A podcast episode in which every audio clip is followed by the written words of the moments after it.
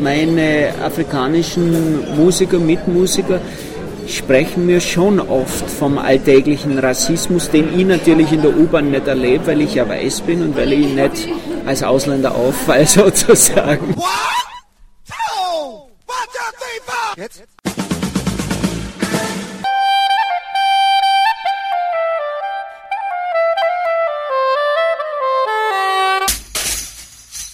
Herzlich willkommen in der Kulturviertelstunde der Podcastreihe von www.kulturwoche.at und einem Interview mit Sigi Finkel. In dieser Episode sprechen wir über die gesellschaftspolitischen Auswirkungen seiner Band African Heart und über den alltäglichen Rassismus in Österreich, aber auch, warum ein Kollektiv wie die Jazzwerkstatt Wien notwendig ist, sowie über die Visionen des Saxophonisten. Gute Unterhaltung wünscht Manfred Horak.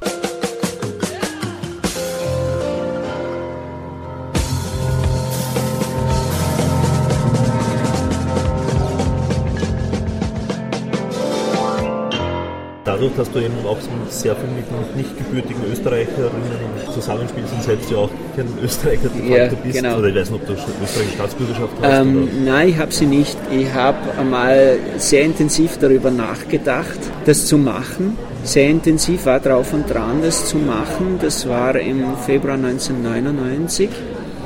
Und das war aber genau zu der Zeit in diesen Monaten, als dann eben diese blaue Formation in die Regierung gekommen ist und ich mir dann gedacht habe, das geht nicht, ich arbeite da mit afrikanischen Musikern, da gibt es derartige Querschüsse eben genau von dieser politischen Partei, ich kann da jetzt nicht eintreten sozusagen. Das wäre das falsche Signal zu sagen, ja jetzt.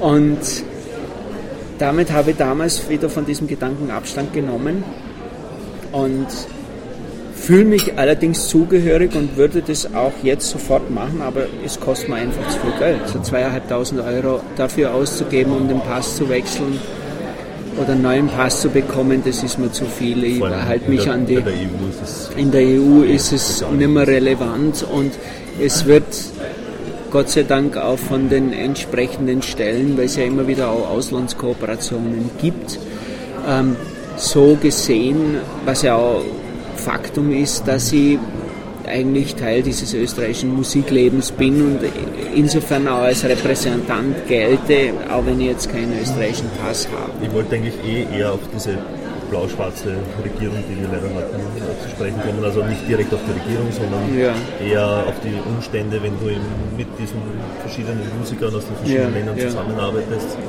ob ihr da, äh, also Repressalien wohl nicht, aber äh, was so konfrontiert worden seid mit, mit Rassismus oder, oder ob es immer nur alles, wie heißt es, Liebe, Freude, Eierkuchen war. Ja, ja, Friede, Freude, Eierkuchen, glaube ich. Also unmittelbar nicht. Es hat, es hat keine Ressentiments direkter Natur gegeben. Von wegen, was rufst du da an und willst mit so Schwarze bei mir spielen?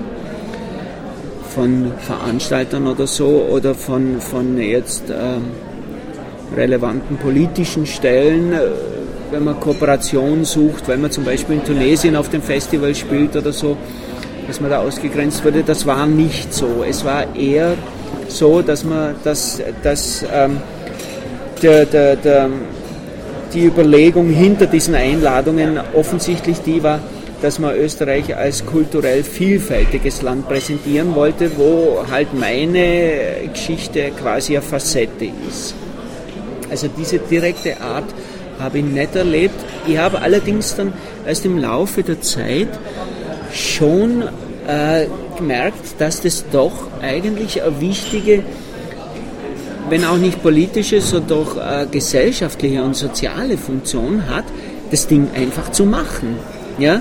Und ähm, man muss, ja, man muss ja so sehen, auf der einen Seite gibt es eben diese kleinformatigen Zeitungen, in denen die Afrikaner nur als Drogendealer vorkommen und als Asylanten und auf der anderen Seite gibt es dann so Gegenbewegungen, und da zähle ich halt einfach jetzt auch mich dazu, wo ein anderes Bild dieser afrikanischen Mitbürgerinnen und Mitbürger, die es ja zum Teil auch wirklich sind mit ihren Aufenthaltsberechtigungen und so weiter, ähm, dass hier ein ganz anderes Bild erzeugt wird, nämlich dass Leute äh, eben nicht am Drogendealen interessiert sind, nicht rauchen, damit überhaupt nichts zu tun haben, sondern einfach Musik machen wollen, ihren, ihren Geschäften nachgehen, ihre Steuern zahlen und einfach quasi integrierter Bestandteil dieses kulturellen Lebens sind.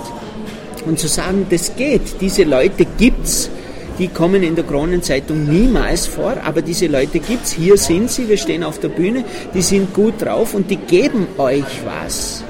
Ja? Und einfach dadurch, dass man diese Dinge macht, dass man in der Gegend rumfährt und spielt und die Leute ein anderes Bild vermittelt bekommen, ist, denke ich, eine wichtige Funktion, die mir natürlich mit, mit der Mission bin ich nicht antreten und die war mir auch nicht klar, aber im Laufe der Zeit habe ich einfach gemerkt, dass das eine Rolle spielt. Es macht einen Unterschied, einfach ein anderes Bild zu vermitteln.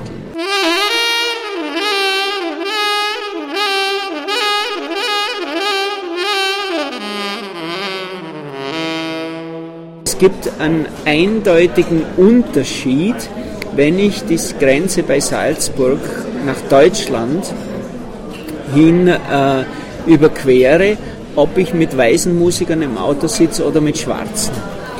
Wenn ich mit schwarzen Musikern im Bus sitze, ist die Wahrscheinlichkeit 50 bis 60 Prozent, dass unser Zivilstreife folgt, die da eben an der Grenze in ihren Autos sitzen, die man dann schon kennt mit der Zeit und quasi so den Verkehr durchscannen und wenn Ihnen irgendjemand auffällt, einfach sofort gleich mal nachfahren und die Papiere kontrollieren. Diese Erfahrungen habe ich. Die sind unangenehm und lästig. Es passiert nichts, weil meine Jungs ja ihre Papiere haben und, und ja alles offiziell ist und es keine Probleme gibt, aber ich mache diese Erfahrung, dass es überhaupt kein Problem ist, mit einer weißen Band drüber zu fahren und du wirst quasi nie kontrolliert und du hast die Erfahrung, du sitzt mit schwarzen Musikern im Auto und die Wahrscheinlichkeit ist an die 60 Prozent. Meine afrikanischen Musiker, Mitmusiker, sprechen mir schon oft vom alltäglichen Rassismus, den ich natürlich in der U-Bahn nicht erlebe, weil ich ja weiß bin und weil ich nicht als Ausländer auffalle sozusagen. Aber ähm, es hat sich das Klima wirklich verändert zum Negativen durch äh, einfach die Darstellung der Schwarzen in den gewissen kleinformatigen Medien und was sie auch wesentlich verschärft und verschlechtert hat, was für mich wahrscheinlich auch in Zukunft ein Problem darstellen wird, ist die Gesetzeslage mit ähm, Aufenthaltsberechtigungen. Das ist ein wirklich schwerwiegendes Problem, wo ich so langsam auch das Gefühl habe, ich komme an meine Grenzen. Weil es gibt jetzt nicht so viele professionelle Trommler, schwarzafrikanische Musiker, auf die hier zurückgreifen könnte, wenn einmal ein Musiker krank wird, dann wenn einmal ein Musiker die Band verlässt und ein neuer dann kommen wird oder kommen soll. Mit einer derartig restriktiven Politik, ja, die es quasi unmöglich macht, dass andere Musiker wieder nachkommen, ist es für mich auf absehbare Zeit wohl sehr, sehr mühsam, so eine Band zum Beispiel weiterzuführen. War halt bisher immer so, ich habe äh, hab immer mit Musikern gearbeitet, die hier ihre Aufenthaltsberechtigungen und ihre Aufenthaltstitel hatten, weil immer diesen Stress und diese, diese Mühsal, Leute einzufliegen, für Leute die Papiere zu besorgen und die Gesundheits-, äh, also diese Krankenversicherungsgeschichten äh, ja, abzuschließen. Also Mühsal, Mühsal, Mühsal.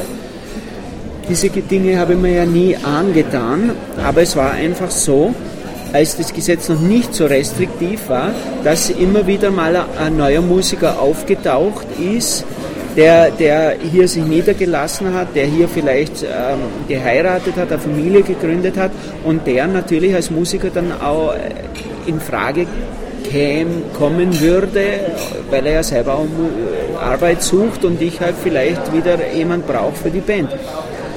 Diese Dinge sind nahezu versiegt. Man, man bewegt sich also quasi im gleichen kleinen Pool von Leuten. Und wenn ich es jetzt vergleiche, ja, wenn ich jetzt einen Trompeter brauchen würde, ja, da fallen mir zehn Leute spontan ein, ja, die man anrufen könnte. So einen afrikanischen Trommler, dann wird schon sehr eng. der auf einem gewissen Niveau spielt und arbeitet. Ja? Und es kommen einfach keine Leute mehr nach. Fast niemand mehr. Und das macht, denke mir jetzt abgesehen von meiner persönlichen Situation, das macht ein vielfältiges kulturelles Leben hier in diesem Land schon wesentlich schwieriger. Ja? Weil es gibt ja diese brasilianische Szene, es gibt die kubanische Szene, es gibt die arabische Szene, es gibt die Inder, die hier leben, es gibt diese schwarzafrikanischen Musiker. Ja, aber wenn die alle nur dann einreisen dürfen oder wenn keine neuen Leute mehr nachkommen oder wenn diese Leute dann wieder zurückgehen, was ja manche auch machen, weil sie nicht mehr hier leben wollen oder können, dann verengt sich das ganze kulturelle Spektrum in Österreich auf Homegrown. Und das erscheint mir doch dann letztendlich ein bisschen provinziell.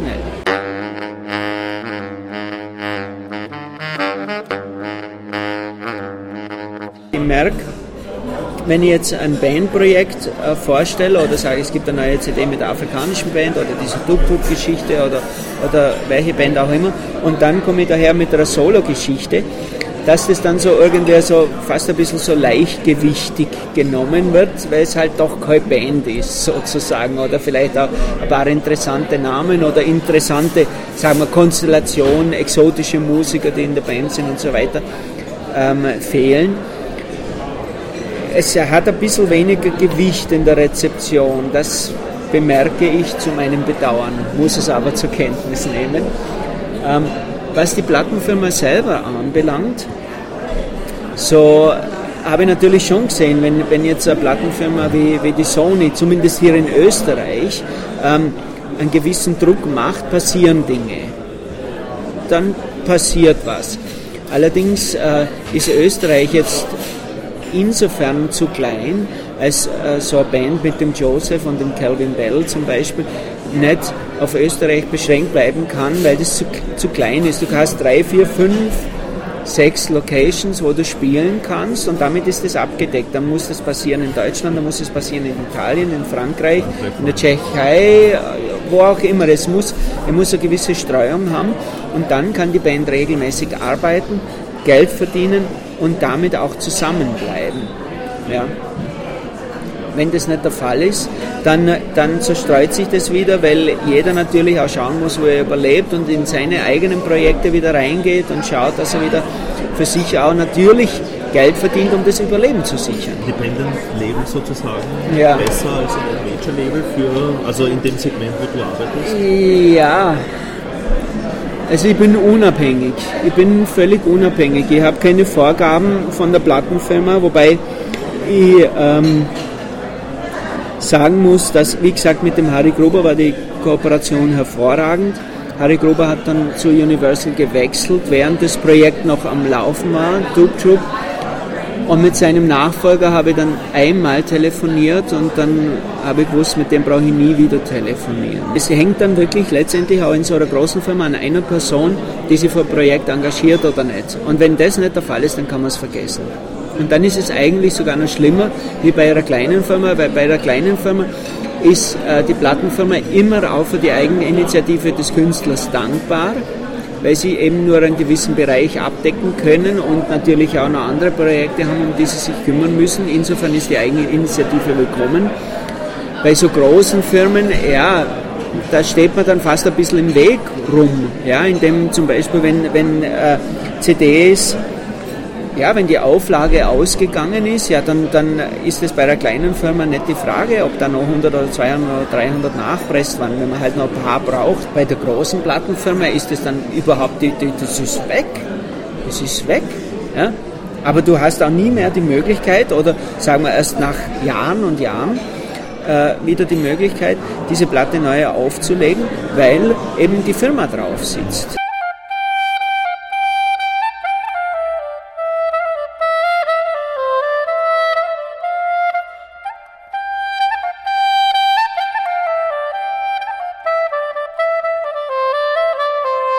Mag Humor in der Musik und ich mag Humor. Und wer mich, sagen wir, an guten Tagen erlebt hat, wird vielleicht dann auch bemerkt haben, dass es manchmal bei den Ansagen fast zu einer Art Musikkabarett ausartet. Wenn das Publikum gut drauf ist, wenn ich gut drauf bin, dann gehen Scherze hin und her und es wird das alles ein bisschen flapsig und es hat eine sehr aufgeräumte, aufgelockerte Stimmung. Insofern bin ich schon für Humor in der Musik oder auch in der Präsentation der Musik, aber nicht für, die Vorderen, für den vordergründigen äh, Effekt. Das wollte ich schon viel früher äh, fragen. Es gibt ja zum Beispiel, so wie es eben in den 70er Jahren wo viel aufgebrochen ist in Wien, das mhm. Orchester, das damals das mhm. ja, mittlerweile ja, längst ja. institutionalisiert ist. gibt es jetzt die Jazzwerkstatt Wien ja, seit einigen Jahren, die ja auf ähnliche Art und Weise wie damals halt das Konglomerat das einfach arbeitet.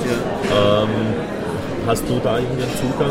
Du bist ja doch eine andere Generation. Ich bin eine andere Generation, ja, aber ähm, ich habe jetzt erst äh, zum Beispiel den, den Sommer oder Herbst zweimal gespielt mit dem Lorenz Raab. Ich habe jetzt gerade im Reiheorchester mit dem Herbert Pirker gespielt. Also ich, ich habe schon Berührung mit, den, mit einem Teil dieser, dieser Musiker oder Musikerinnen, aber äh, ich bin jetzt nicht in diese Geschichte involviert. Ich Braucht es eine Jazzwerkstatt Wien, um Jazz in, in Österreich sozusagen aufrecht zu erhalten? Ja, ich denke mal, es braucht immer wieder so Impulse. Ich denke, dass das eine ganz gute Geschichte ist, weil ähm, wenn ich mich zurückerinnere an meine Anfänge, dass halt jeder so für sich vor sich und für sich hingekämpft hat, um, um einfach seine Konzerte fixieren und vereinbaren zu können und seine Projekte halt irgendwo ein bisschen auf eine Ebene zu heben ähm, es hat natürlich bei weitem nicht so viel Gewicht, wenn jeder da als Einzelkämpfer arbeitet und er nur vielleicht gegeneinander arbeitet, weil das Konzept, das er spielt, das kann ich nicht spielen. So, so diese Mentalität herrscht da manchmal vor dann zu sagen, okay, wir sind jetzt ein Kollektiv, wir sind alle in einer ähnlichen Situation, in, in einer ähnlichen Generation vom Alter her jetzt. Wir haben ein gemeinsames Anliegen, lass uns zusammentun. Ja. Damit bekommt es auch entsprechendes Gewicht, mediales Gewicht, es bekommt als Strömung äh, Gewicht und es entwickelt sich natürlich dann auch eine gewisse Eigendynamik. Ja. Das ist jetzt ein Begriff, der Begriff kann auch exportiert werden, wie, wie es zum Beispiel jetzt auf dem einen oder anderen Jazzfest auch im Ausland präsentiert wurde, als Jazzwerkstatt, als Strömung junger Musiker in Wien, was ich gut finde. Wenn es diesen Zusammenschluss nicht gegeben hätte, ja, dann würde der oder der oder der, ohne jetzt da Namen zu nennen, halt mit seinen eigenen Bands oder ihren eigenen Bands versuchen halt irgendwo die Gigs zu machen und bei weitem nicht jetzt beim ausländischen Jazzfest spielen, weil es einfach nur eine regionale Bedeutung hat. Dadurch, dass es diese Plattform hat, gibt es im Ganzen einfach einen viel größeren Rahmen. Ich denke, dass es ein guter Impuls ist.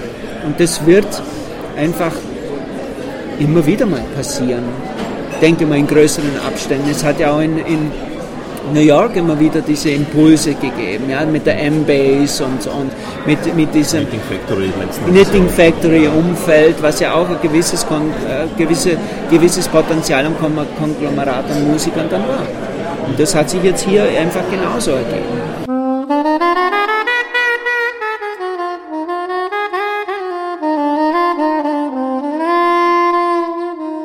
Charts wird es nicht spielen. Also das ist jetzt einmal schon, schon ziemlich sicher, würde ich jetzt mal sagen. Ähm, ich wünsche mir Arbeitsmöglichkeiten, die die Band noch länger am Arbeiten und am Laufen hält. Es ist immer noch Potenzial drin in der Band. Es gibt immer noch Dinge auszuloten, die ich spannend finde. Ja, einfach, dass es die Möglichkeit gibt, weiterzuarbeiten. Das, das ist das Wichtigste. Und was ich mir selber auch für mich, für mich vielleicht wünsche, immer mal wieder interessante, befruchtende Musikerpersönlichkeiten zu treffen, mit denen man das eine oder andere Projekt machen kann, um sich gegenseitig zu inspirieren und auch für mich wieder neue, neue Möglichkeiten, neue Horizonte zu entdecken, auch neuen Herausforderungen sozusagen gegenüberzustehen. Es hat in den vor ein paar Jahren schon einmal die Idee gegeben, mit sehr prominenten afrikanischen Musikern vielleicht einmal als Gästen auf einer CD oder, oder auf einem Festival zu, zu realisieren oder so. Das habe ich eigentlich dann wieder fallen gelassen. Wenn du jetzt konkret die afrikanische Band ansprichst, es gibt eine Vision, die ich schon ja, ein, zwei Mal versucht habe, das Licht der Welt erblicken zu lassen. Allerdings ist es bisher noch nicht dazu gekommen. Ich würde ganz gerne mal probieren, quasi so eine afrikanische Big Band zu machen, indem ich das Big Band Konzept auf meine Band umlege und damit eine Großformation von, sagen wir, 12, 14, 15, 16 Musikern, indem ich die Trommlersektion erweitere, indem ich ein Chora, ein Balafon dazu nehme, zwei Tänzer würde ich dazu nehmen, einen Leadsänger und dann eben ähm, eine Rhythmusgruppe, wo vielleicht ein Gitarrist noch dabei ist, ein Keyboarder, vier, fünf Bläser, sodass das Ganze einfach, ja, so, man kann dann diese Bläser-Sections machen und hat dann diese Trommelgeschichte, einfach dieses Ganze quasi auf Big Band und mit Tänzern an und dann, dann hat es einfach so, ja, das hat dann so ein, ja, ich stelle mir das spektakulär vor, wenn sechs oder sieben Trommler so, so hochkomplexe Breaks zusammenspielen und dann vielleicht noch Bläser einsteigen auf das, das müsste mörderisch sein. Allerdings habe ich bisher noch keinen Veranstalter gefunden, der sich wirklich drüber trauen würde. Und natürlich, wie ich vorher schon sagte, es ist die politische Situation leider nicht so, dass man da, also jetzt von den Ressourcen der afrikanischen Musiker her gesehen, aus den Vollen schöpfen kann. Das ist leider ein Wermutstropfen, der das Ganze jetzt von dieser Seite her auch noch tut. Aber das wäre eine Vision, die ich gerne umsetzen würde. Thank you and good night.